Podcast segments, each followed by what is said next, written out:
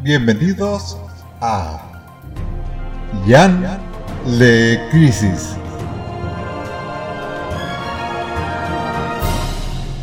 Un podcast sobre crisis en tierras infinitas. Bienvenidos a un nuevo episodio, el eh, noveno, no, el décimo episodio de Ian lee Crisis, este podcast donde leemos Crisis en Tierras Infinitas, esta clásica historieta de DC publicada en 1985. El que lee la crisis es... Ian Gutiérrez, Ian Veneno en redes sociales. Y yo soy Gus Casals y bueno, nada, estamos acá con un nuevo episodio a ver si tenemos un poquito de eh, mejor onda que el episodio pasado que estábamos... Del eh, culo. del culo. Es el- Completamente del culo. el famoso episodio número 9, donde eh, los villanos hacen su contraataque, digamos. Y les cuento esto porque es pertinente para este número, pero antes de meternos en la carne del número, ¿qué te parece si hablamos de la tapa? La tapa. Ay, qué tapa, qué tapa. Es hermosa, es linda, es colorida. Hay un montón de bichitos que ya conocemos. Para mí es una tapa muy eh, de Pérez, pero no, no de las tapas que estamos viendo, sino muy del arte interior de Pérez. ¿No? Esta secuencia de acción donde están todos los personajes chiquititos atacando algo. Sí. ¿No? Como, es decir, es una escena que la hemos visto repetida y la vamos a seguir viendo repetida varias veces. Yo de, de- de toda la tapa, lo único que rescato Sí. es que está Telus, muy chiquitito arriba a la derecha, Ay, sí, es cierto. que lo quiero mucho y que no apareció todavía acá. No, Este, y después está Starro, que, que me parece estúpido. es un personaje estúpido, pero. Su existencia pues, es estúpida, pero bueno, está ahí. Y después, bueno, hay un montón que muchos, por supuesto, no los reconozco, Pero, hablemos de la composición general de la tapa. Están el, el antimonitor y el Spectre en, en esta pose clásica de tapa de cómics, donde cada uno está de un lado y como que van a batallar. Y hay un detalle que se ve mejor eh, acá en esta tapa que en la tapa original, que es que en el medio de ellos dos Se está la mano, de- la... la mano. gran mano que es la, el misterio de toda la saga, que es la mano que se ve cuando. Este, Al principio del tiempo. el- claro, o sea, la, el- la- la búsqueda de este científico, como. eh, De como- Crona. La, la búsqueda de Crona era cuál es el origen del universo, el origen del tiempo, y justamente su respuesta era que había encontrado en una imagen de una mano. una mano y a partir de ahí se creaba el, este, el universo y en realidad por lo que está haciendo Crona se crea el multiverso, ¿no? Es decir, lo que tendría Claro. que haber sido uno fueron varios, eso es lo que... Nada, eso escuchen el primer episodio donde eso se, se explica. Y después, bueno, se, se ve como una especie de remolino, ¿no? Como están todos arremolinados en, Sí, en viento, energía, lo que sea, y en el centro está Maraya, Mariah, en una pose muy Maraya, Mara- marayica, Mariah-esque. marayesca. Eh, ¿Quién más está dando vueltas por acá? No, bueno, está, hay muchos personajes, la tapa es linda como para reconocer, sobre todo varios cameos de personajes, como vos decías, lo viste a Telus, pero al igual que Telus hay unos cuantos personajes que no... Es decir, qué sé yo, ponerle los Superman o los personajes de la Legión, son personajes que venimos viendo en toda la serie y acá hay unos cuantos personajes que no son los personajes que veníamos viendo y ahí es parte de la gracia para que tenga ganas y una lupa para ponerse a ver este, bien qué, qué es lo que se ve, ¿no? Yo estoy- me, me quedé acá colgado mirando bechitos, a ver a quién reconozco. Está acá hay como una especie de Ultraman, ¿eh? ese que está ahí, de espalda. De espaldas, Ay, abajo de todo, Sí. es Capitán Atom, el que tiene los brazos plateados, la espalda azul. No, no, no, no. Eh, arriba, o sea, Sí. donde está la mano, al lado de Aquaman. Al lado de Aquaman, ah, ese Adam Strange. ¿Quién es Adam Strange? Lo vimos también, es este que tiene como una, eh, como una aleta en la cabeza que está en este planeta que se llama Ran. ¿Te acordás que lo vimos cuando Starfire se preocupa para ver si Tamaran está bien y los de la Liga de la Justicia dicen, ¿y Ran cómo está? Bueno, Adam Strange es ese personaje. Es un personaje que si bien convive con los otros personajes, es bien de las historietas de ciencia ficción este, de los años 60 que publicaba DC, ¿no? No, es muy, es muy divertido porque además en, en los trazos es como que están, están como disimulados algunos personajes.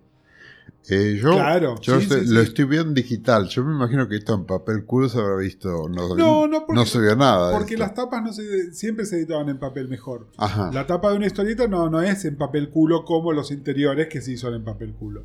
¿Y quién es esta persona con ese culo tan lindo que aparece en primer plano abajo a la izquierda? Eh, Black Lighting. That, that is Black Ass. Black Ass, pero Datas. Datas, datas. Wow. Es cierto. Y- y Digamos después- todo. es Y cierto. no, otro detalle anatómico muy poco deconstruido es Lady Quark tiene tetas. Mucha se, teta. Porque, se en general, acordaron que Quark tiene porque en general es más chata de arriba. Claro. ¿no? Por eso es que, que, nada, por eso hablamos de Annie Lennox. También tiene una cosa así, una ligera andro- androginia. Andrógina, claro. Sí, sí, sí. Bueno, es la, es la pose también, ¿no? Está con el cuerpo flexionado de una manera que por ahí eh, saca teta. Sí, no, sé, igual, decir. igual eh, es como, es- está acentuado eso, es como Sí, que sí, está sí, el trazo alrededor de la teta bien marcado, acá no. Sí. Listo, muy lindo, pasemos Bueno, a otra muy cosa. lindo. Bueno, pasemos. Eh, una aclaración que me parece pertinente. eh, el- los que están familiarizados con el número 10 saben que esta historieta tiene dos niveles de lectura. Está la historieta principal y después lo que sería la línea de viñetas de abajo es eh, como una historieta dentro de la historieta donde, que se llama The Monitor Tapes. Y está Laila contando algunas cosas. Está grabando un podcast. Está grabando un, Red está grabando un podcast. Somos nosotros. Somos- es cuando, cuando me tocó a mí grabar solo Broadway Trip, Ay, es re. hablando de la película Cats, Ay, no, no, soy no. yo, Re. hablando de Cats. Recién, no. recién caigo que The Monitor Tales es, es el podcast de la isla. Bueno, el podcast de la Pitufa, de Pitufa Presents. Bueno, ¿qué es? Es como una historieta dentro de la historieta que está eh, dibujada con los lápices nada más de Pérez y se ve en blanco y negro y que cuenta otra historia. Yo diría, si te parece, hablemos primero de la historieta principal y después de los Laila Tapes porque esto en realidad uno, el ojo quiere leerlo al mismo tiempo que leemos la otra página, pero está contando dos historias distintas. Sí, completamente. y de hecho se pueden leer por separado. Bueno, yo las leí las dos al mismo tiempo y me pareció súper anticlimático Exactamente, porque yo- la acción va por un lado y de repente la águila está hablando. Bueno, yo la primera, primera vez que la leí, la leí así y escarmenté y a partir de ahí no, no, es aprendí que, que, eso ahora, no se ahora puede que me lo estás así. diciendo, bueno, en- entiendo que tiene otra lógica, porque la verdad que eh, me, me parecía muy anticlimático, porque como te decía, la acción va por un lado y en algunos momentos es como muy Sí. intensa y de repente está Laila diciendo y ahora voy a hablar de cada el, per- el perro del meme el- hoy esta noche en podcast voy a comentar sobre cada auto que pasa Eh, bueno, entonces, si te parece, hablamos primero de la historieta principal y después al final le dedicamos un ratito a los monitor tapes.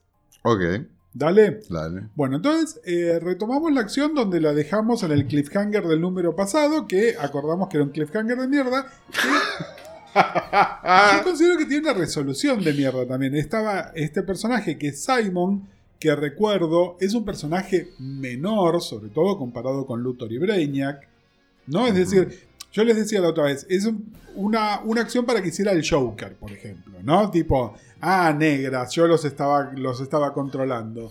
Y, Y, pero puede ser, o sea, yo entiendo que el Joker tiene su lugar dentro del universo de C, lo mismo que Batman y los grandes personajes queridos. Pero puede ser que algún personaje clase Z tenga las mismas, este, el- digamos, las mismas impresiones que él claro. y que no tenga pantalla, digamos. Sí, pero lo que, pa- a lo que voy es que esta es una historieta, es muy blockbuster, ¿entendés? Entonces Claro. no pones un personaje tan menor. A ver, a favor de Simon estaba apareciendo en New Teen Titans. Y como siempre, los juguetes de Wolfman y Pérez son los juguetes de Wolfman y Pérez. Y entonces Ajá.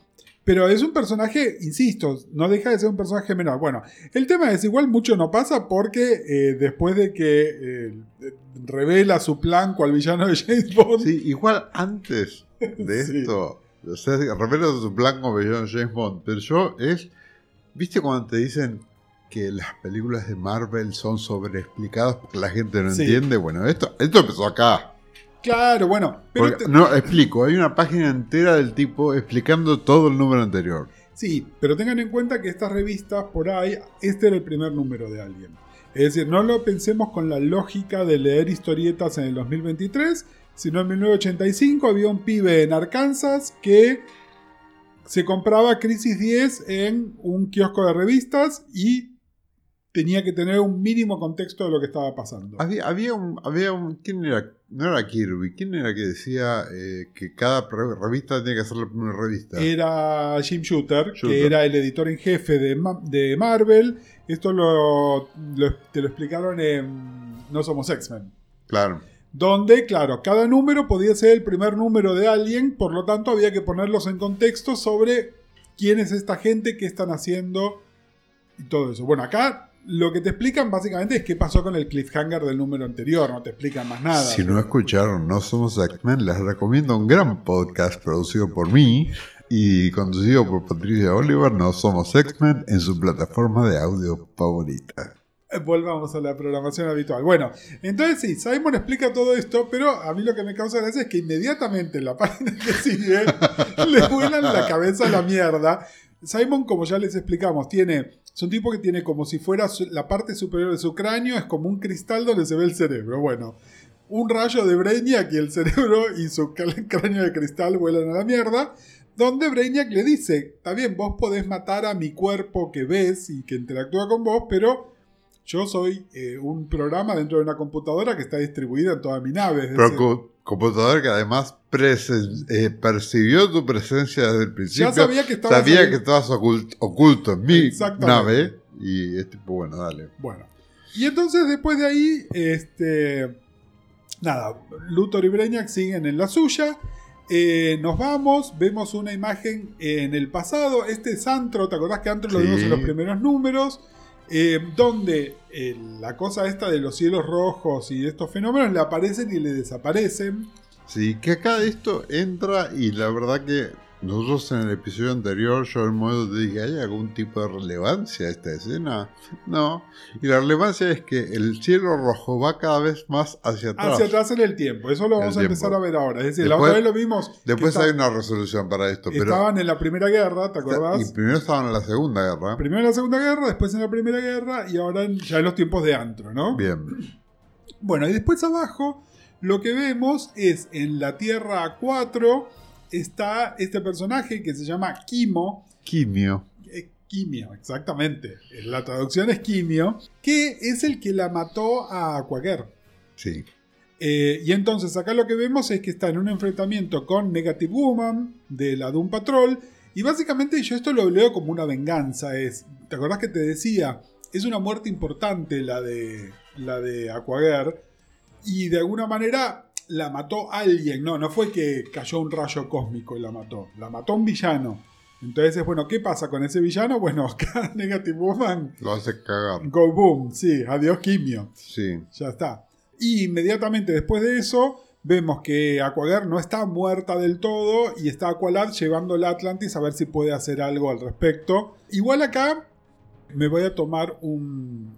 Me voy a poner. Voy a transformar en Actually.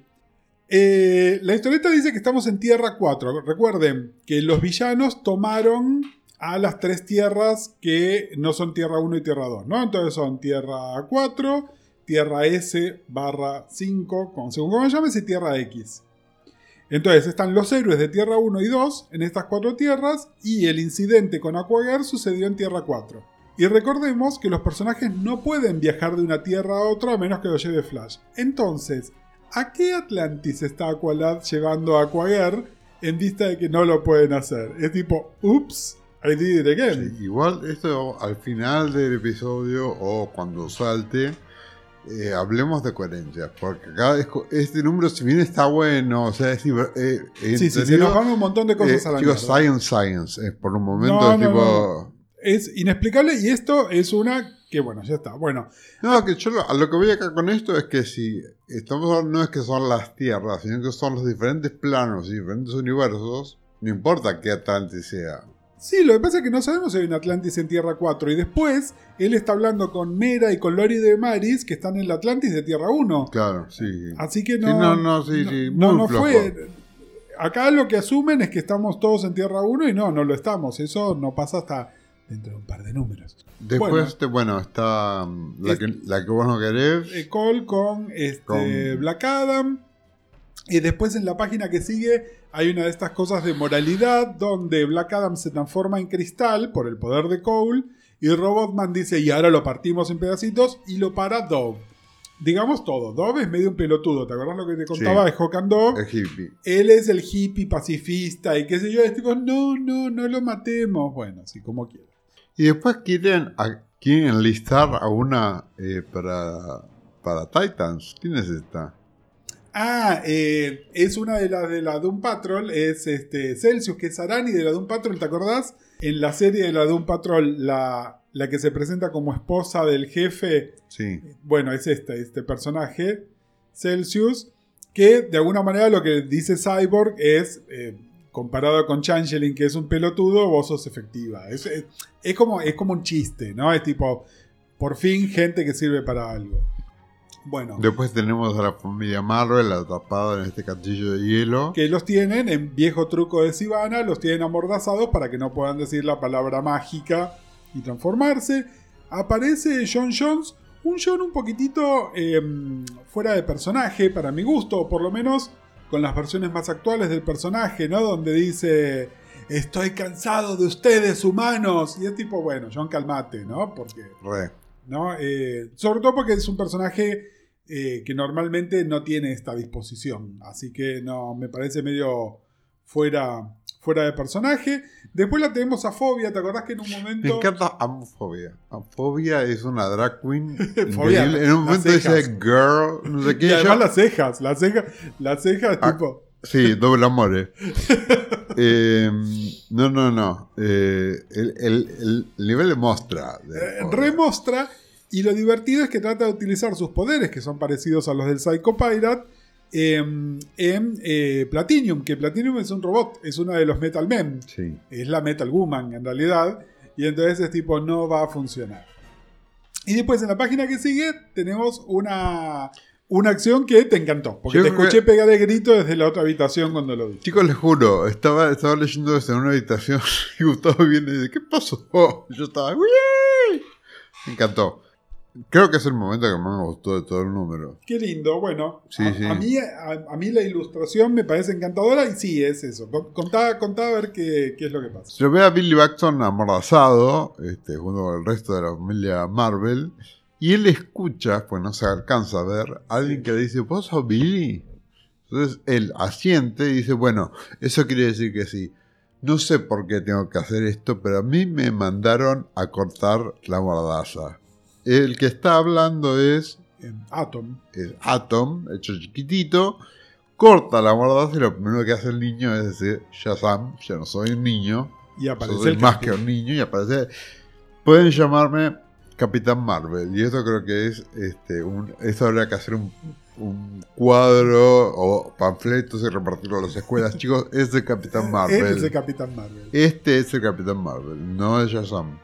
Así que bueno, nada, me encantó. Eh, como acción, me gustó como acción, me gustó como construcción de escena. Es lindo, pos- Em, posiciona el personaje también, porque además es de todos los personajes al que tenemos que liberar es a Billy. ¿Por qué? Porque Billy es este héroe emblemático también. Sí, no, ¿no? Y, y a nivel diseño este, de, digamos, de las viñetas. Es hermoso. eh, es muy lindo. La verdad que digo, em- me parece que es lo que más me gustó de este número.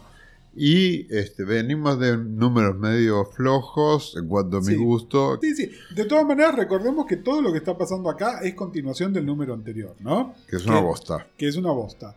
Eh, bueno, después hay una página donde están Batman, Robin y los Outsiders, que en realidad todo esto está para hacer el setup de que Brainiac dice, che, este, nos están dando flor de paliza, ¿no? Por supuesto él hablando con, con Luthor siempre, pero bueno, nada, sigue esta acción, sigue la acción y de repente en la página que sigue nos muestran a dos grupos de gente. Por un lado está Luthor y por el otro lado están eh, el centro de comando en el salón de, de la Justice League. Bueno, ¿ven por qué hay que hacer un podcast con Gus Casal? Bueno, y después entonces ahí lo que aparece es que este influjo de energía que estaban viendo es El espectro. el espectro que aparece en todas las tierras al mismo tiempo y le dice ¡Stop! ¿Cómo dice? ¡Stop! acabas de reventar Los oídos. los, los oídos y los valores de, de- de Bueno. la grabación. Este, y a ver, creo que hoy vamos a hablar bastante del Spectre. Eh, el Spectre, yo ya se los conté, es... eh, traba- el Spectre trabaja para Dios. ¿No es Dios?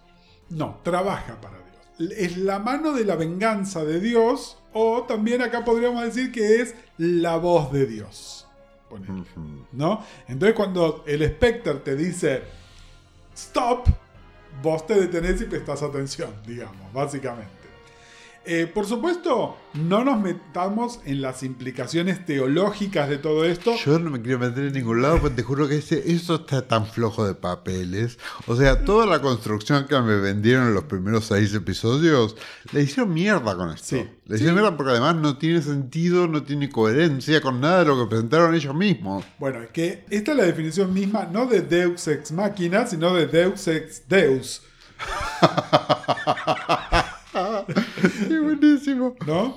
Pero vi- Este, ¿vieron cuando, ¿vieron cuando los videos de Gus Casals yo pongo el meme de, de Gus diciendo porque cómics? Porque cómics, Bueno, esto bueno. porque, es todo porque cómics. esto es lo porque cómics más porque cómics del mundo, ¿no? Que te puedas imaginar. Bueno, se, sí, se ven desde tres viñetas con varios personajes mezclados, villanos y, Y héroes, y héroes. y todos Eh, escuchando. ¿Qué dice este ¿qué señor? pasa acá con este que está este, amordazado? No, amordazado no, está como con... con- está tipo en, un- en el catre. ah, es Capitán Atom, que lo tienen atrapado. Pero es tipo, you've done this You've before. done this before. sí, re. Es tipo, eh, cyborg, kinky cyborg. No, no, no. Bueno, después está el, el del pelazo rojo, que no sabemos qué mierda es. Ah, el Creeper. El Creeper, este. Y después este, este- este de los Metal Man, Metal Men. Eh, claro, es LED, es plomo. Bien. Está Lady Quark. Ahí atrás hay una que parece un insecto, que no sé qué es. eh, sí, que no lo ubico tampoco, pero debe ser una villana. Y después en el último cuadrito está, ¿te acordás a Hawkman que lo agarró Doctor Phosphorus el año pasado y lo dejó, el año pasado, el número pasado, y lo dejó medio, medio hecho pelota? Sí. Eh, que nada, después eso igual lo vuelven a comentar en, en, este, en el podcast de Laila. Así que vamos a, vamos a volver a El eso. podcast, El podcast de Laila. Laila Presents. Bueno, el tema es que viene el Spectre y un poco lo que les explica es qué pasó con el antimonitor, que dicen ustedes lo tenían como que estaba eh, en el presente, en el universo antimateria, y no. El tipo se fue al pasado, pero ¿qué tan al pasado? Se fue al principio de los tiempos. Mm. Y su idea es que va a aprovechar y en el principio de los tiempos va a recrear el universo a su gusto y medida. Sí, esa gente no leyó Flashpoint todavía. bueno, Y, no, bueno, y tampoco nada. O sea, lo- el Time Trapper bueno, es anterior a esto. el Time Trapper como vos lo concebís, así de poderoso, es un poquitito, de- es casi contemporáneo a esto, un, po- un poquitito Pero que después. estaban tomando un café, los dos hablando, dijeron, che, tengo la idea de hacer esto, no sé qué, fueron y escribieron. Bueno, sí, eh, Levitz era el presidente de la compañía en este momento, así que suponemos que algo sabía de lo que estaba Bueno, para, pasando. para los que están colgados de, de- de una palmera, estoy hablando Bueno, de... Pero mira, yo creo que.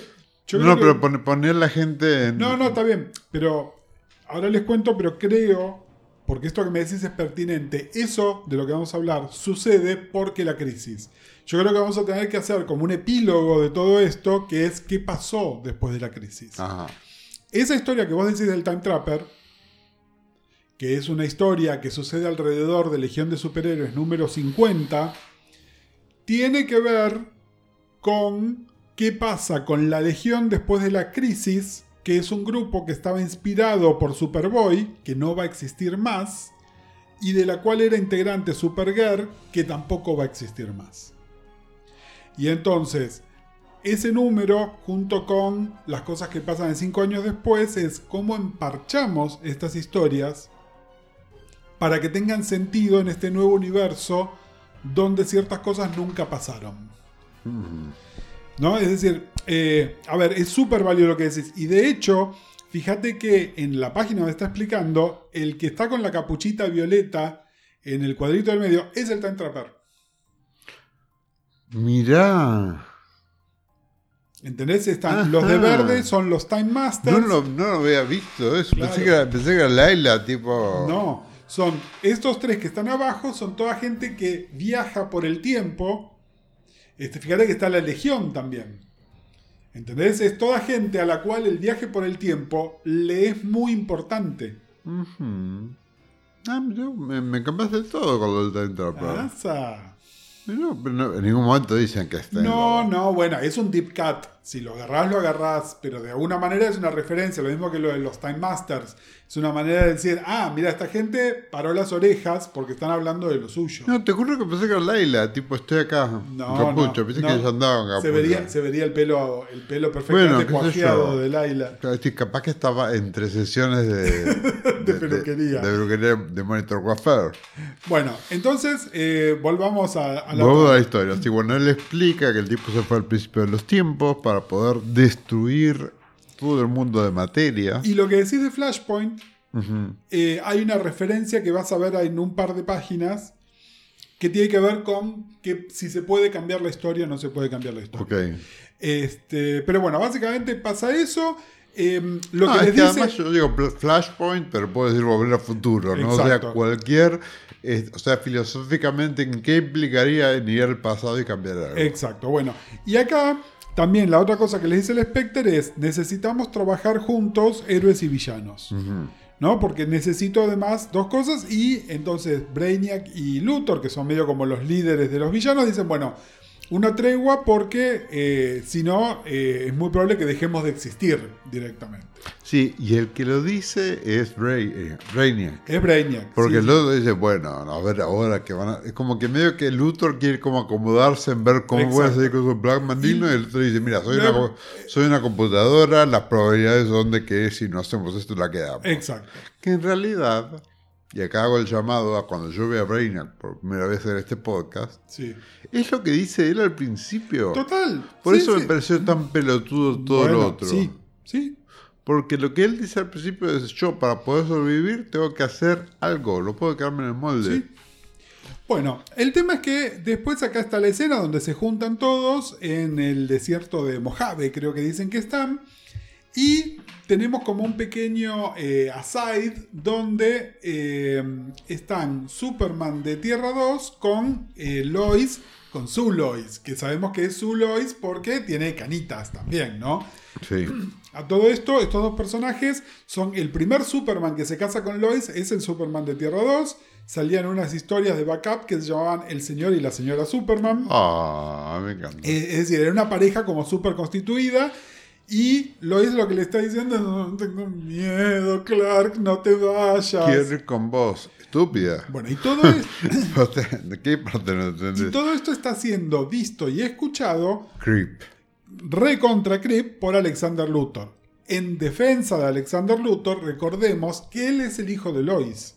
Es verdad. En su tierra, él es el hijo de Lois y el Lex Es- Luthor de su planeta. Es verdad, no Entonces, caía en eso. De alguna manera lo que está viendo es a su madre. Ay, me- ay, me parte el alma. Sí, es- yo dije, ay, qué pajero. ¿qué? Eso- porque no, porque bueno, dije, es- no, primero la pensé, y primero, la, la primera impresión que tuve es pajero correte. Sí. La segunda impresión que tuve es, él no conoció familia. También. Entonces se está viendo una demostración de amor, dos Sí. personas que se quieren, que se van a, que tienen miedo. Sí. Entonces lo veo como la fascinación por ese lado. En ningún momento pensar la madre, me estás matando, Gustavo.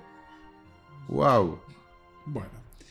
Eh, bueno, y después entonces están todos que se van preparando, diciendo qué es lo que van a hacer. Hay una viñeta donde... odiamos a Jiagan.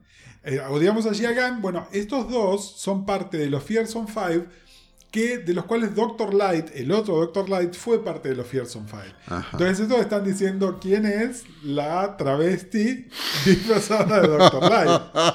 Justificadamente. Ay, Dios. Sí, igual también eh, se acordaron que existía el Doctor Light. Porque Sí, no, bueno, pero no, venía a aparecer. Lo que pasa es que en el número...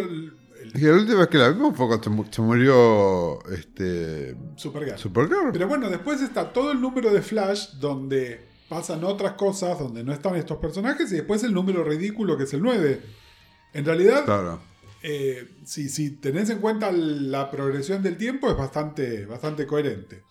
Y después, en la otra página, donde todos se van ordenando, acá pasan varias cosas. Eh, una es que están los dos Supermanes, el de Tierra, el Tierra 1 y Tierra 2. Están los dos Flashes, que son Jay y eh, Kid Flash, que recordemos, acá van a hacer algo parecido a lo que hicieron el número pasado, nada más que en lugar de usar sus poderes para viajar entre dimensiones, lo van a usar para viajar en el tiempo.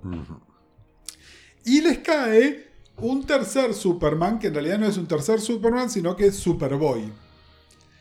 Y acá vienen mil aclaraciones. Primero te voy a contestar algo que vos me gritaste hoy más temprano, que fue que en el podcast de Laila hablan del sobreviviente de Tierra Prime y dice, ¿y este quién es? Yo te dije, seguí leyendo, que ya lo vas a ver. Ya está, que Es este. Están Sí. hablando de este personaje.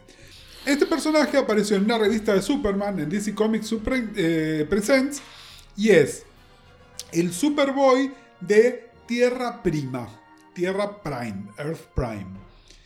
Tierra Prima es un- una de las tantas tierras que ya vimos que vendría a ser nuestro planeta. Es decir, la gente que escribe las historietas de DC y nosotros que las leemos, vivimos en Tierra Prima. Ya me está mirando muy seriamente y no está emitiendo ningún sonido. Eh, Tierra Prima desapareció, o sea. Bueno, sí. yes. Bueno, en Tierra Prima aparece un solo superhéroe que es Superboy. Y este Superboy tiene una aventurita con Superman y cuando está teniendo esa aventurita con Superman le pasa algo y desaparece. Y vuelve a aparecer acá. Sonó tan mal. y que tiene una aventurita. Superboy tiene una entrevista con Superman. Superboy has daddy issues. no, no, no es ese tipo de aventurita. Bueno, vos vas a seguir viendo a Superboy ahora, de acá en los, los dos números que faltan, lo vas a ver un montón. Hay un cierre de la historia de Superboy. Durante 20 años no pasa nada más por Superboy hasta que aparece Jeff Jones. Ah, En una de las secuelas de Crisis, que es Infinite Crisis, de nuevo, 20 años en el futuro, hacen cosas con este personaje y es el villano que vos viste en Legion of Three Worlds. Que yo te dije, esto es una Claro. ridiculez. Bueno, es Sí. este personaje. no, no puede ser. Sí no puede puede- ser, no, puede- no, no puede ser. Sí puede ser. La página que sigue eh, está, bueno, Superman, los Supermanes que dicen, este, che, Superboy es el, eh, está todo ok, yo digo que vengan. Y antes de ir a la acción, tenemos un momento que creo que es mega cringe. Ay, pero- por favor. No, no puedo creer que pelotudo. O sea, ya la concepción de este personaje es una pelotudez. El personaje Lo es, hablamos. Uncle, es Uncle Sam. Pero acá, se manda un discurso que encima eh, uno pueden, se, podemos escuchar el himno de los Estados Unidos de fondo, ¿no? Es, ese, ese nivel de cringe. eh, lo único que rescato de todo esto es que está Luthor con otro villano que no ubico diciendo what a cornball, ¿no? Es tipo, este tipo es literalmente un pelotudo. Este, pero bueno, sí. Eh, bueno, pasamos a la página que sigue. Dale. Bueno, que en esta, esta página me gusta porque de alguna manera lo que vemos es el em, cómo va a funcionar el plan para que toda esta gente viaje en el tiempo. Por un lado están todas las herramientas de viaje en el tiempo de Rip Hunter, de la Legión, ¿no? De toda esta gente. Y por otro lado, para lograr que todo esto funcione, van a usar el poder de aquellos que pueden viajar por su cuenta, que son los Flashes y los Supermanes, más todos los personajes que generan electricidad, más todos los personajes que generan magnetismo, y los conductores entre todo esto van a ser los Metal Men. Me encanta. Y ahí hay un cuadrito muy lindo donde están todos personajes eléctricos que por supuesto incluyen a Lighting Lad y Lighting Lad de la Legión. Y está Lighting Lord, que es el hermano villana de ellos. Ay, esa marica hermosa. Este, y entonces hay un comentario de Brainiac que dice, bueno, está medio tensa la cosa, pero eh, eh, sí, estamos todos listos. Bueno, y están todos los personajes, en los personajes magnéticos están eh, los hermanos Krang, está este, Cosmic Boy, Cosmic Kid, y en el medio está el Capitán Cucaracha, que es este Doctor Polaris. Doctor Polaris. Exactamente, que todos tienen poderes magnéticos. Bueno, esto se pone, se pone en marcha. A todo esto, eh, Wally en todo el tiempo pensando: Me voy a morir, me voy a morir. No, porque además están todos preguntándole además a Wally, este, che, ¿te sentís bien? Pero yo creo que es porque ¿Por qué debe, tenés esa cara? debe estar con una re cara de culo. Yo creo que, cara de culo, completamente. creo que es por eso. Bueno, y después tenemos como una especie de interludio, que siempre me parece que están mal puestos los interludios, donde está Breña calculando cuáles son las posibilidades de tener éxito, de sobrevivir y tener éxito, que me encanta que son eh, posibilidades de éxito es 0.000362 y la posibilidad de que él sobreviva es 0.00436. Digamos que es muy, muy, este, muy, muy Bajito, lindo, o sea, no- no- tirando bajito. Tirando bajito. Y después tenemos donde finalmente se confirma, estamos en Atlantis de algún planeta, donde finalmente se confirma que Aquaguer está muerta, ¿no? Y entonces tenemos la, la escena dramática otra vez, Aqualad llorando, porque ella, nada, eh, a ver, el único motivo por el cual creo que le están dando un poco bola así es, aparte de que Aqualad es un personaje de los titanes, es porque, eh, de nuevo, es una muerte más o menos importante, pero listo, hermana, ya fue, cortala un poco. Te calmas. Y finalmente entonces llegan a el, este, nada, al principio, El de los- principio de los tiempos. el principio de los tiempos donde el, el chiste es que el antimonitor los está esperando. Es tipo, Olis, acá estoy yo esperándolos y este, nada, es decir, él dice que es una trampa. No sé si era una trampa tan abiertamente, pero por lo pronto no es que lo agarraron desprevenido ahí en ese lugar, sino que el tipo los estaba esperando y tiene secuestrada a Maraya. Pobre Maraya en el medio. La, la secuestró para un private concert.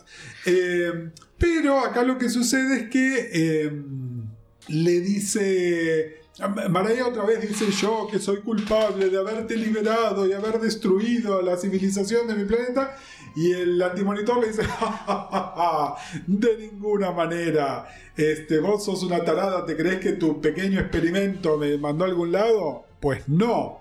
Este, yo en realidad hice toda la mía. Y entonces ahí vamos a un cuadrito donde está Lady Quark diciendo, pero entonces, Maraya es inocente.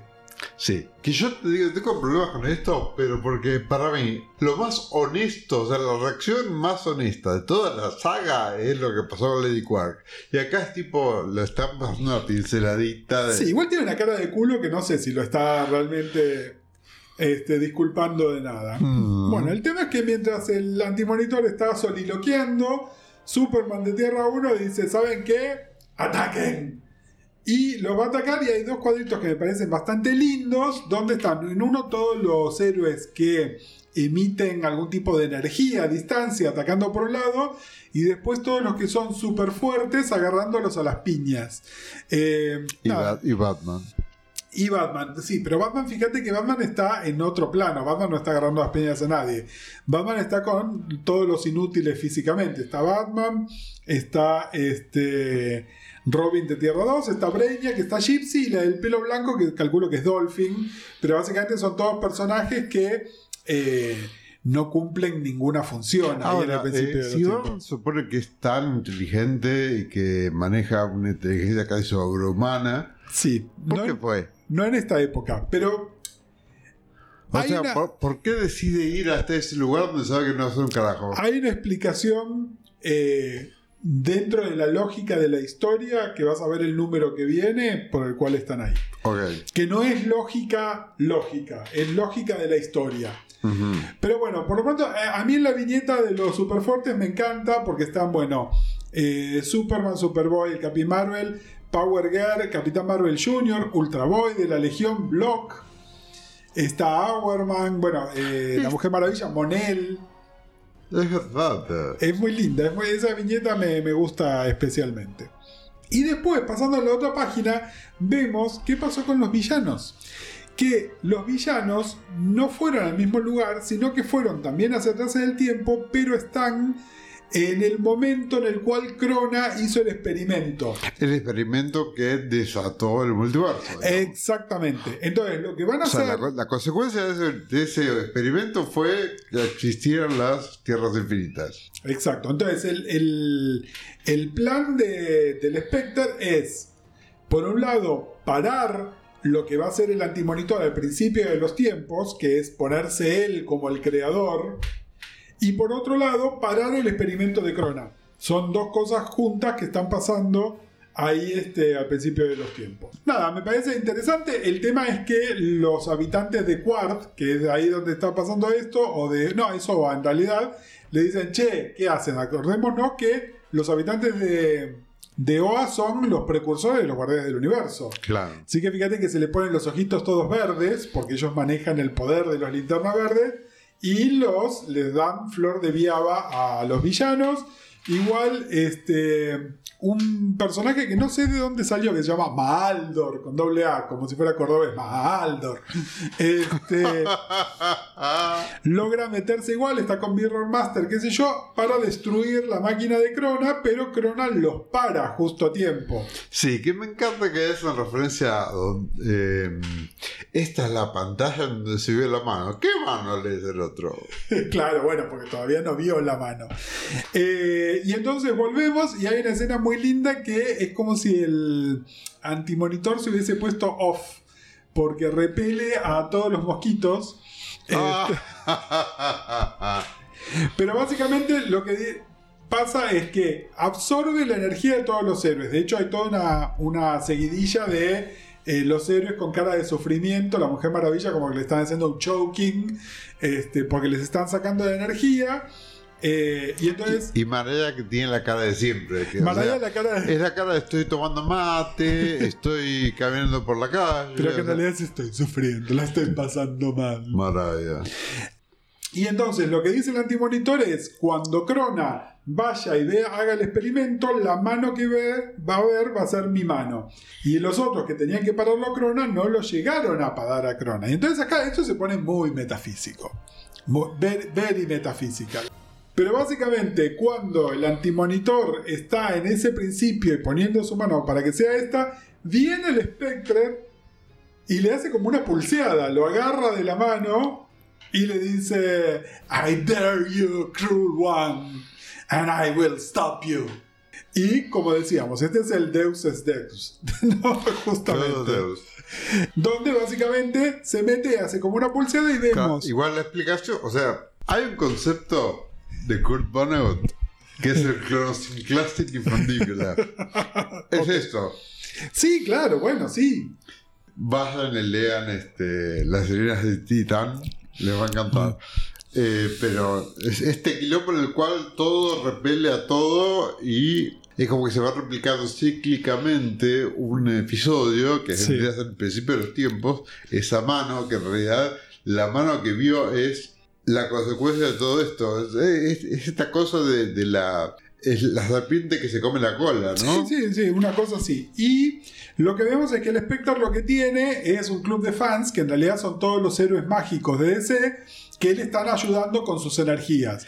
que está- entran cantando One Singular Sensation. Porque están, están haciendo Chorus Line. One están- Singular Sensation. Every little step she takes. Si no tienen la referencia, búsquenla, pero básicamente sí, están haciendo un- una, una línea de coro. Están Vos, todos vos que en un momento vos escuchás una carcajada mía y dijiste, ¿qué pasó? Ya te vas a enterar. Bueno, era One Singular Sensation. Bueno, y ahí están Doctor Fate, Satana, este, el Phantom Stranger, está Sargon, está Satara, el padre, está el Thunderbolt de Johnny Quick, está Madame Xanadu, bueno, todos estos personajes que están ahí dando energía, está la White Witch también, está más abajo. que- y acá, bueno, esto es muy polémico, ¿no? En cuanto a por qué cómics. Pero bueno, en realidad eh, lo que está sucediendo es que el antimonitor se alimentó del poder de los héroes y villanos, todos combinados, nuestra energía, y él se alimenta de la magia. De la magia. Sí. Porque cómics y porque... No, bueno, porque ahí, porque todos estos héroes son mágicos. Es decir, si vos lees una historieta de Satana o de Doctor Fate o del Phantom Stranger, hablan de magia. No, Es- el yo no- universo yo no- existe la yo magia. no niego la, la naturaleza y los poderes de esta gente. Yo lo que estoy diciendo es que estás peleando magia contra materia y antimateria. No, no. O sea, física contra. Pero no, no solo eso. El Spectre Es un poder celestial. es un poder celestial No, no que se está alimentando de la magia. Es una pelotudez. eh, te juro, yo lo, lo leí y decía. ¿Qué? Además que. no, no soy yo Ian Veneno hinchando las pelotas y exigiéndole algo a un texto. No, estoy pidiendo al texto que me mantenga lo que me propuso. O sea, la- las leyes que está rompiendo acá son leyes que acaba de proponer, de proponer seis números atrás.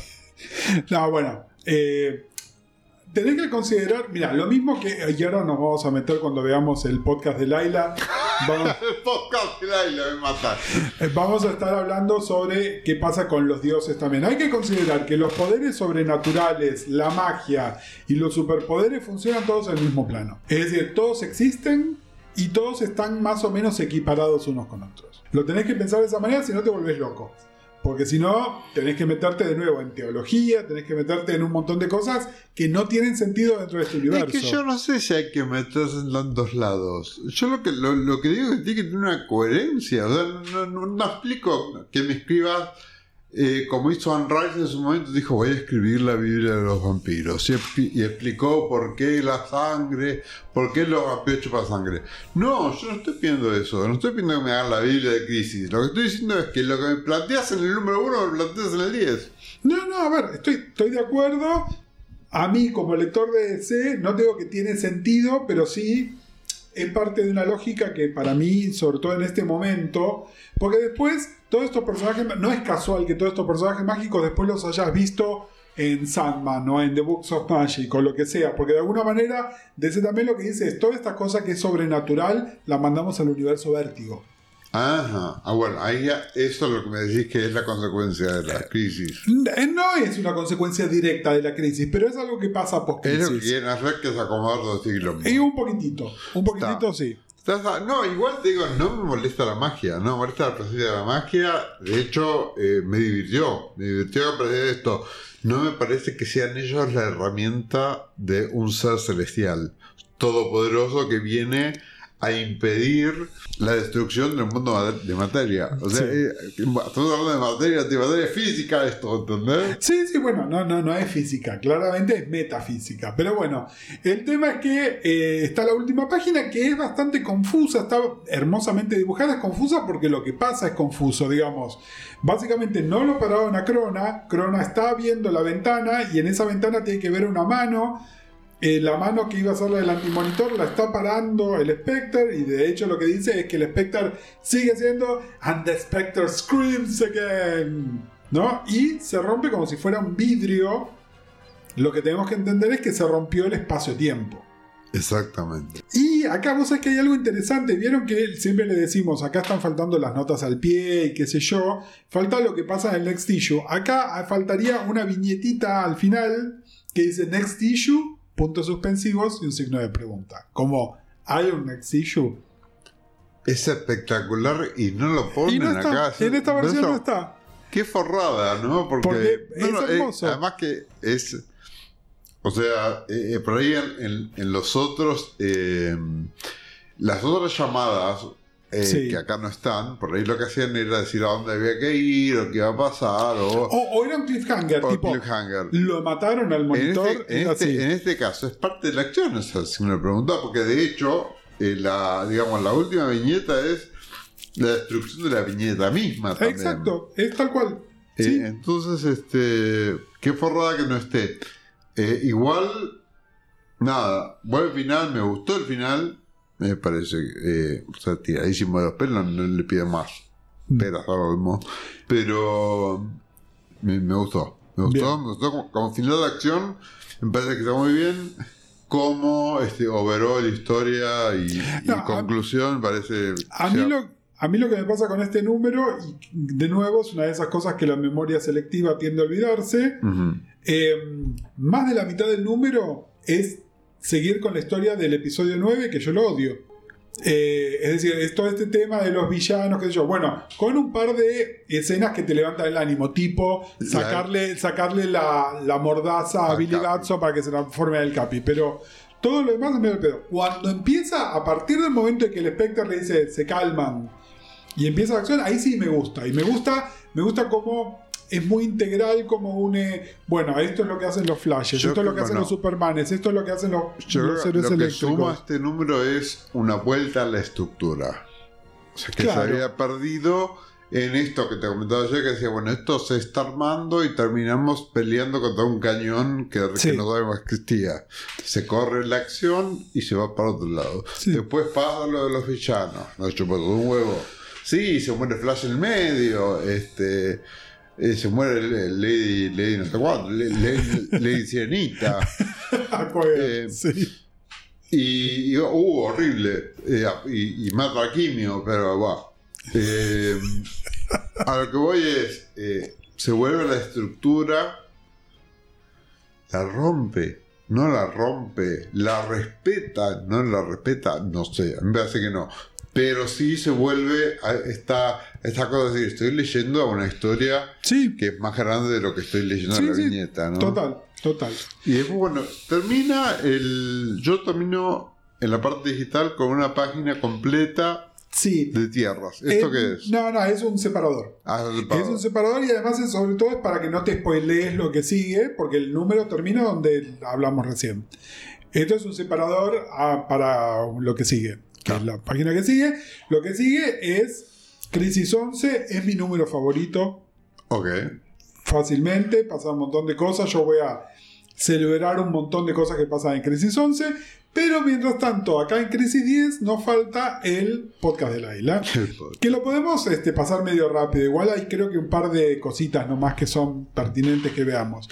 Em, como les decía, todo esto sucede en la parte inferior de todas las páginas, menos la última página. Eh, está em, dibujado por Pérez y reproducido directo de sus lápices. Un dato de color.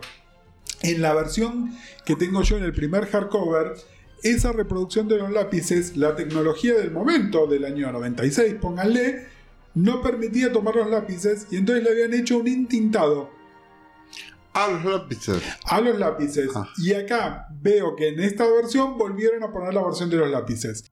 La versión del entintado no quedaba mal, pero, pero este efecto medio como fantasmagórico que tiene lo de los lápices se perdía.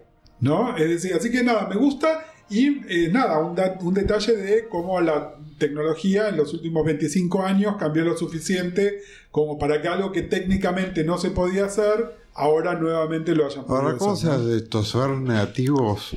Eh, Sí, se va, se van los negativos y ten en cuenta que muchas veces las tintas no se hacen directo sobre el lápiz, sino que se hacen sobre un papel de calcar.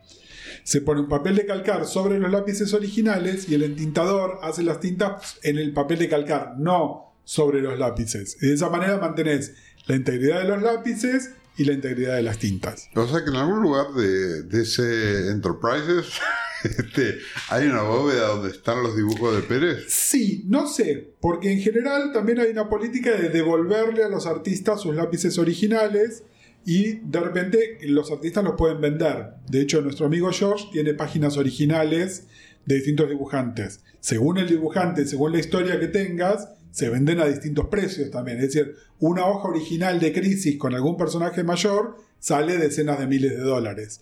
Ten en cuenta que cuando la se próxima hizo... vez que vaya donde George, no, no voy a salir de la habitación. Claro. Le explico. George es un amigo nuestro que. Eh, ¿Decimos el apellido? Es George Gustins, es el escritor de cómics del New York Times. Exacto. que es amigo mío hace más de 25 años Y, también. y es muy divertido porque todo su, su digamos, su, la- su trabajo es son los cómics, el- el- pero está todo reducido en una sola habitación de la casa. porque, porque viven en New York, así que imagínense, los departamentos son muy chiquititos y él tiene una mini oficina que sería como una dependencia de servicio donde tiene lo que puede tener en su Y casa. tiene lo que se te ocurra. Todas las veces que he viajado yo y que, que lo he visitado, obviamente todo me chupaba un huevo porque era esos dibujitos, ¿no? Ahora yo soy una persona que está leyendo esto y llego a encontrarme con un original de Crisis, me muero. No, no, no tiene ningún original de Crisis, pero lo que voy es, es muy probable que cuando hicieron esto, si no lo tenía Pérez mismo, se sabe quiénes tienen los coleccionistas, porque son piezas invaluables, entonces se sabe quiénes son los dueños y por ahí fueron a eso. De todas maneras, yo lo que creo es que debe haber un negativo original con estos lápices que después hicieron otro negativo que tiene las tintas y acá pudieron ir al negativo original de los lápices y usar eso. Eh, de hecho, en, en el otro libro hay una nota editorial que dice, eh, cuando esto se hizo originalmente, lo hicimos con los lápices y ahora tuvimos que hacerlo con las tintas por la calidad de reproducción y bla, bla, bla. Acá esa nota no la tenés porque volvieron a los lápices. No, no cambió nada. Bueno, el tema es que está Laila grabando su podcast literalmente con un micrófono y qué sé yo, que lo que dice es, el monitor estaba teniendo estos archivos y ahora que el monitor no está más, siento que es mi obligación continuarlo yo. Y la verdad que mucho no nos agrega. Nada agrega. Nada, primero... No, en algún momento puede ser que te dice, bueno, esto pasó así y vos imaginabas que había pasado así, bueno, ella te da el detalle, Pero me da miedo una pelotudez. Primero habla de algunos universos que no conocíamos o que sí conocíamos pero que no vimos, que son la Tierra de Paraya, la Tierra de Alexander Luthor, la de Lady Quark y la de Superboy Prime, que esa sí aparece. Acá es donde se hace esa pregunta que ya me hizo en voz alta y que ya la vimos contestada en el número propiamente dicho. ¿Quién es esta? Este, después hablan, bueno, de otros planetas, hablan de Tanagar, que es el planeta de Hawkman. Después eh, hay algo sobre que en el siglo 30 eh, la antimateria destruyó la prisión de Tacongartos eh, y entonces todos los villanos están libres. Nada, le dedican dos cosas, eso lo debe haber pedido Paul Levitz. Está. Después eh, está el destino de uno de los Starman. Los Starman son como un legado. De este no sabíamos nada hacía más de 10 años. Y bueno, ¿qué, qué pasó con este Starman? Eh, después hablan de qué pasó en Vega, en el sistema de Las Veganas. Sí, hay mucho flequillo.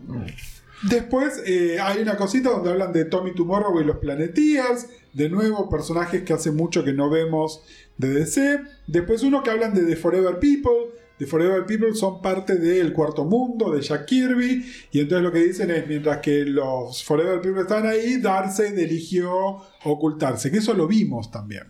Eso ya, ya está. Después hablan de Amethyst. Eh, Amethyst es un personaje que la vimos ya en Crisis y la vamos a volver a ver una vez más. Que es esta nena de la Tierra que va como a este mundo de princesas y ella es como la salvadora de ese mundo. Eh, nada, acá lo que dicen es que la casa, la casa rectora, digamos, está en pedazos y que la única que puede hacer algo es Amethyst. Eh, y después está que esto te reenojó, y quiero saber por qué, la del Monte Olimpo, que dice, no hay dimensión que esté a salvo. Este, aún en los, en los salones dorados del Olimpo, eh, fueron manchados de sangre por las fuerzas este, que están, son los Shadow Demons, ¿no? Tres de los dioses se murieron, dos más están llorando, cualquiera que puede destruir a los dioses está loco. Poder celestial contra poder material. Bueno, Eso es lo que me rompió. Crisis. O sea, lo que me enojó a mí, y esto es en tiempo real, yo estaba leyendo eh, el, el podcast de Maraya, justo debajo de el discurso pelotudo del, del Arkansas, sí. ¿no? Todo me parecía anticlimático porque yo estaba leyendo todo, todo mezclado, ¿no? Pero cuando venía, boto las pelotas con Uncle Sam. Y leo lo, de lo, lo del Monte Olimpo. Ahí es cuando digo, bueno, acá, acá rompieron la lógica de todo. O sea, eh, yo vengo y yo de las pelotas en el podcast con el tema de, de- de qué pasó con los dioses y cómo actúan los dioses y qué son los dioses en realidad. Eh, y de vuelta, poder celestial contra las antimateria que lograron matar a los dioses. Sí. O sea, yo entiendo que hubiesen estado relegados o que hayan decidido no hacer nada. Que hayan sido víctimas de esto me parece una pelotudez. Sí, yo lo que vengo a proponerte, que es como lo leo yo, es que los dioses, sobre todo los dioses grecorromanos, son, no son poderes celestiales, son poderes metafísicos de algún tipo, pero no son dioses propiamente dichos. De, fíjate que, salvo en lo que hace al Spectre, y que además hay un Spectre más adulto, que es post-crisis también, donde se hacen preguntas teológicas de otro tipo, pero hasta acá también era de un creador divino que es esa mano también, pero que nunca te dicen es el judeo cristiano, aunque lo podemos entender de esa manera, ¿no? Y los grecorromanos están tan mezclados con la mitología de Wonder Woman, con la del Capitán Marvel, Exacto. que son más como poderes, pero yo no los pienso como celestiales. Ojo, por ahí esa es mi lógica para simplificar todo esto y que no me resulta totalmente eh, No, es que bueno, imposible de creer. yo no sé si esto es eh, la lógica que vos le ponés, pero sí es como lo, con lo que pactás para que esto tenga Claro. sentido en lo que vos lees. Claro, sí, claro que sí. Porque si no, no, no tiene sentido. Si no, no. A ver, como decís vos, es un dibujito. ¿entendés? No, no le puedo pedir más que eso. Y sobre todo, además, ten en cuenta que esto, nosotros estamos haciendo esta lectura y lo tomamos como este texto tan importante. No deja de ser una historia para, para chicos chiquitos. Lo que yo te decía hoy más temprano, había este. Charlie en Arkansas fue y se compró Crisis 10 y pasaron cosas.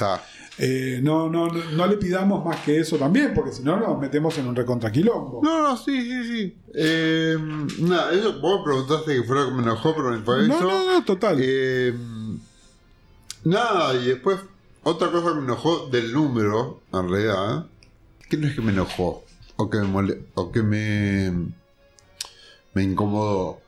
Este misterio de la mano que se ve en el principio de los tiempos, sí. yo enseguida lo mandé para la cuestión teológica. Sí, Del obvio. creador, Pero es del- que ahí te están mandando, ¿entendés? Porque te están diciendo, está el Big Bang, pero antes del Big Bang está la mano. Ay, hermano, bueno. Y ver- acá que la mano sea la mano del bicho este, y que encima es como esta cosa del, del cronosinglassing infantil, Sí. ¿verdad?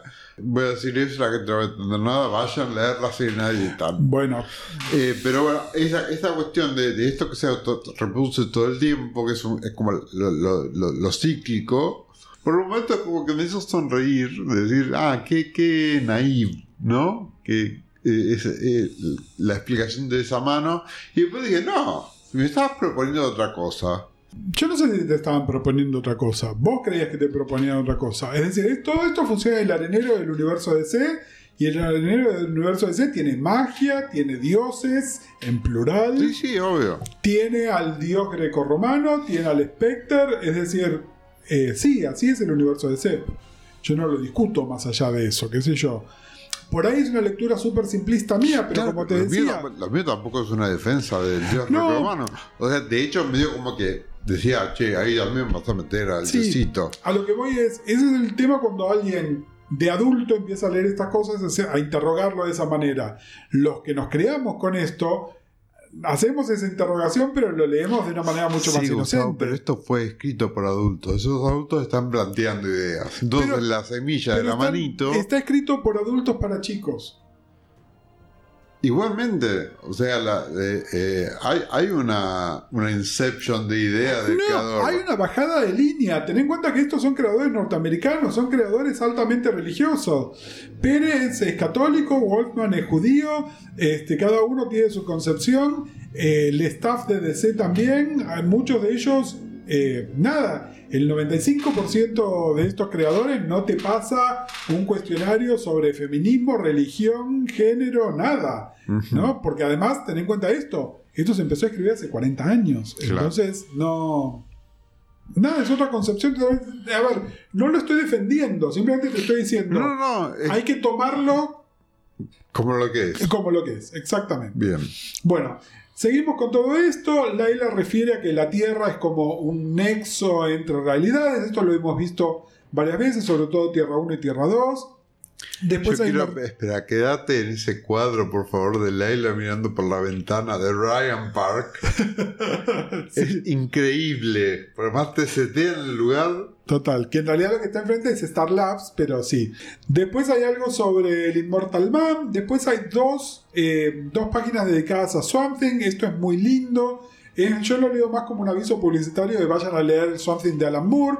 Aprovecho para decirles, vayan a leer el Swamp Thing de Alan Moore. Después nos dicen qué pasó con Hawkman, que te acordás que te dije hace un rato que lo agarró Doctor Phosphorus el año pasado. Y acá eh, Norda se lo lleva a Fedeira, que El año, es el año pasado. El año pasado. Eh, después, bueno, Laila sigue grabando el podcast. Después nos cuenta qué pasó con los losers, que son estos de la guerra que ya se murieron.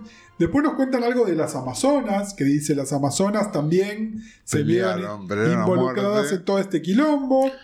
Todos estos la quedaron, en teoría. Eh, ni ponele.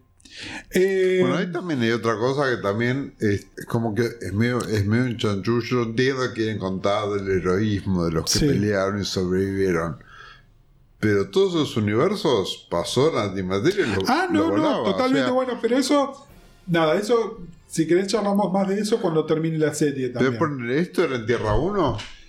Los losers, sí. No, la, Las Amazonas, las sí. Amazonas. sí. Entonces están vivas, quedaron chaspelotas, pero estaban Sí. vivas. Ah, ok.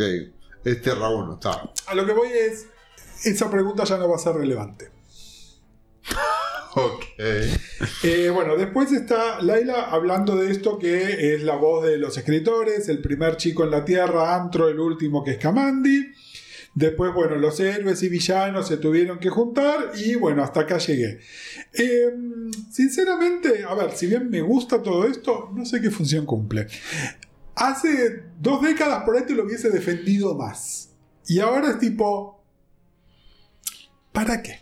Y yo creo que es- un artefacto hermoso para meter cameos de cosas que quedaron afuera. O sea, si esto es una colección Pero de... no quedó afuera, porque lo vimos acá. En realidad, lo único que quedó afuera es lo del Monte Olimpo, porque después a Something lo vimos, a Amethyst la vimos. Bueno, pero para Eh. ver People no. Who cares about the Forever People? Hiciste No, un video de Forever People. no. ¿No? No parecía Forever People. ¿Sí? ¿Por qué los conozco yo? no sé, I, I don't know. I don't know. Bueno, nada, aprovecho y antes de esto, esto está larguísimo. eh, para responder una pregunta tuya o un comentario tuyo que te dije después lo hago en la story y no, no me acuerdo, no lo encontré en dónde era. Que tenía que ver con esta gente no leyó Flashpoint o Volver al Futuro. Sí. Bueno, en el universo DC está establecido que vos, por lo menos hasta este momento, no podés cambiar la historia. Es decir, Superman, ponele en una historia de la Silver Age, iba al momento en que lo asesinaron a Lincoln y él no podía parar el asesinato de Lincoln. Como que, el, como que la línea temporal se ajusta a sí misma todo el tiempo. ¿Entendés? Entonces él paraba la bala que lo mataba a Lincoln y Lincoln después se tropezaba con una cáscara de banana y se moría igual. Ok. ¿No? Es, es un poco eso. Eso lo hemos visto en miles de historietas de DC. Eh, es decir, que el viajar al pasado no te permite cambiar hechos del pasado. Y entonces hay una viñeta donde Superman le dice, creo que al Spectre le dice, no se puede cambiar la historia. Te puedo asegurar que yo lo intenté varias veces y no pude. Y el Spectre le dice, sí se puede hacer si lo haces al principio de los tiempos. Es decir, el único punto que podés cambiar la historia, que es lo que está proponiendo él hacer, es al principio de los tiempos. ¿Y por qué quieren matar a, um, el doctor something? ¿Cómo era? El, el que hace el experimento. No, no lo quieren matar a Crona, quieren parar el experimento. Pero ten en cuenta que esas dos cosas están unidas. Es decir, lo que quieren es que Crona no haga el experimento, porque el experimento creó el multiverso. Pero eso no es el principio de los tiempos. El principio de los tiempos es donde está el antimonitor, Sí. ¿no? Entonces tienen que parar las dos cosas al mismo tiempo. Y fíjate que igual a Crona no lo paran. Ahora, pregunta, eh, pregunta que le hago al, a Espectro. Si frenamos el experimento Sí, y no se queda multiverso, sí. el 45% de los personajes que están acá dejan de existir. Bueno, bienvenido a Crisis número 11. Después, después la lees y charlamos. bueno, nos encontramos entonces en el próximo episodio. Sí, a ¿no? mí me encuentran en redes sociales como Jan Veneno. A mí me encuentran como Buscasals. Nos pueden escribir en Twitter con el hashtag YanLeCrisis. Y a N-L-E-E Crisis. Eh, y nos pueden dejar comentarios en el canal de YouTube, donde por ahí nos están escuchando. A esos comentarios les podemos responder, porque también nos pueden dejar comentarios en Spotify, pero esos no los podemos responder. Eh, y bueno, Igual nos encanta leerlos.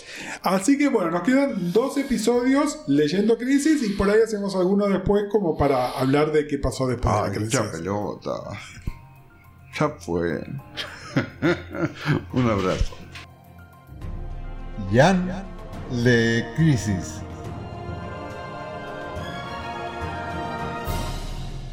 Un podcast sobre crisis en tierras infinitas. Esta es una idea original de quien Leán Gutiérrez y Gustavo Casals. El episodio está editado por mí, Jan Gutiérrez, y los esperamos la semana que viene. Un abrazo para todos.